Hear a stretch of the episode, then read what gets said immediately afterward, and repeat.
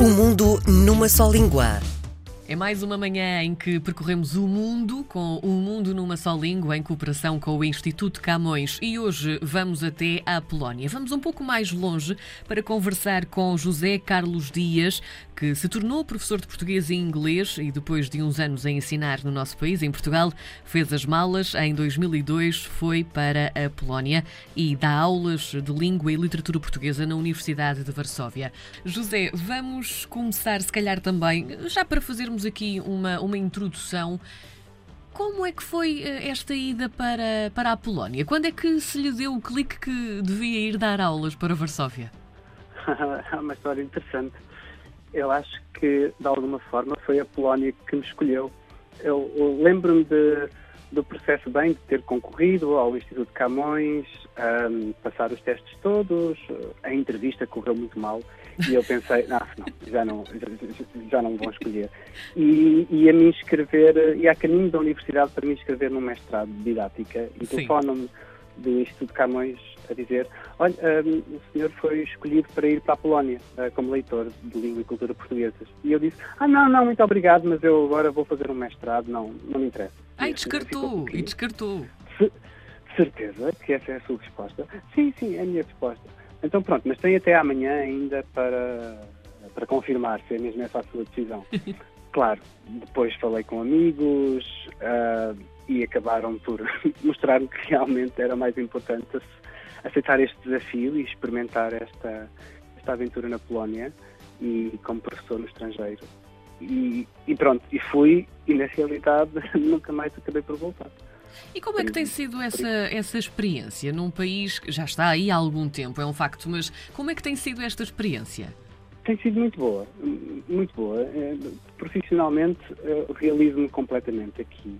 A Polónia é, é, uma, é uma surpresa em, em relação ao interesse tem por Portugal, pela cultura portuguesa, e, e, é incrível o número de, número de pessoas que estudam português aqui e que continuam a estudar e não falo só também de estudantes, falo também de pessoas que fazem a sua carreira académica ligado, a, ligado ao, ao português, professores, professores universitários, investigadores, mas, hum, mas também outras pessoas que, do ponto de vista económico, comercial, também têm ligações com Portugal.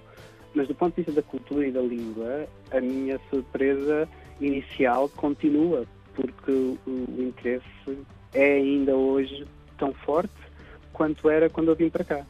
E, e esse interesse tem alguma justificação? Será, certamente. Uh, razões históricas ou mais uh, culturais, de ligação com o povo, mas uh, os, os, polacos têm, primeiro, uma apetência muito grande por línguas estrangeiras. Não é só o português que aprendem, não é? Aprendem também muitas outras línguas. Sim. Mas os meus alunos, por exemplo, em média, falam três línguas estrangeiras. Quando eles vêm aprender português, já falam inglês. Muitos também já dominam espanhol e, e outros alemão ou alguns francês. Mas então há, a, a, a, língua é vista aqui como uma, um, um conhecimento que é muito valioso mas ao mesmo tempo é também um, um tipo de passatempo um, muito entusiasmante para os, para os polacos. Um, e é por isso que também, e isso também foi uma coisa que me surpreendeu quando eu cheguei cá, que alguns, uh, se calhar até posso dizer metade dos meus estudantes, faziam o curso de estudos portugueses, mas ao mesmo tempo faziam também outro curso, de Direito de psicologia, de relações internacionais, uh, e era quase como se o curso de estudos portugueses fosse uma espécie de descanso ativo do outro curso. Então um, é, é, muito interessante ver o interesse e a apetência que têm para, pelas línguas. Eu acho que em termos históricos talvez se possa explicar com por exemplo, o período do regime comunista aqui eh, na Polónia, que Sim. começou depois da Segunda Guerra Mundial, em que era muito difícil aprender línguas estrangeiras. E, além do mais, havia uma língua estrangeira que era imposta, não é? que era o russo. Um, e com, com a, a, transição, não é? com a mudança de regime e com a liberdade de aprender línguas, é, uh, isso tornou-se, obviamente, uma coisa possível. Um, Mas, mas também a Polónia está aqui rodeada de vários vizinhos e também acho que pode ter a ver com o caráter polaco, que, que quer ser autónomo, não é? Que quer compreender muito bem o que se passa à sua volta.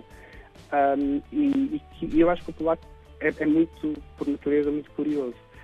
Uh, e então, saber a língua dos países que estão próximos ou dos países para onde quer viajar é também alguma coisa que acho que está ligado muito à sua forma de ver o mundo. E a esta questão de ser autónomo José, esta hum, atuação do Instituto Camões na Polónia e também em Varsóvia dá-se também através das aulas, obviamente, e da aprendizagem do português, mas também através de outras, hum, de outras atividades, não é? O que é que vocês costumam então fazer para hum, divulgar a língua portuguesa ou também para mostrar como é importante? Um, nós tentamos criar em conjunto e também com o apoio da Embaixada de Portugal em Varsóvia um, uma rede, um, um, uh, desculpa, um, um, plano de atividades que tenta, por um lado, uh, servir a comunidade discente e docente que é forte, não é? Portanto, uh, realizamos conferências, colóquios académicos e apoiamos intercâmbios de professores. Portanto, por um lado, há essas atividades mais ligadas ao meio da universidade, mas depois, paralelamente, tentamos também desenvolver atividades culturais para as cidades, cujo público não seja apenas uh, o público, ou seja, os, os, alunos, os estudantes e os, uh, uh, e os docentes, mas que sejam todos aqueles que tenham curiosidade por conhecer o cinema português, artistas plásticos portugueses, a música portuguesa. participámos também numa iniciativa que se chama Poemas na Cidade, um, e, portanto, que são atividades mais do lado da literatura ou do design, mas cujo público é um público mais alargado. José, para além do ensino superior, há também a hipótese de se aprender português no ensino secundário, por exemplo? Sim, neste momento há uma escola em Varsóvia, o Liceu Rui Barbosa, uma escola secundária, onde o português é língua curricular de opção. E neste momento o português é a segunda língua mais escolhida depois do inglês. Portanto, eu acho que é um ótimo resultado.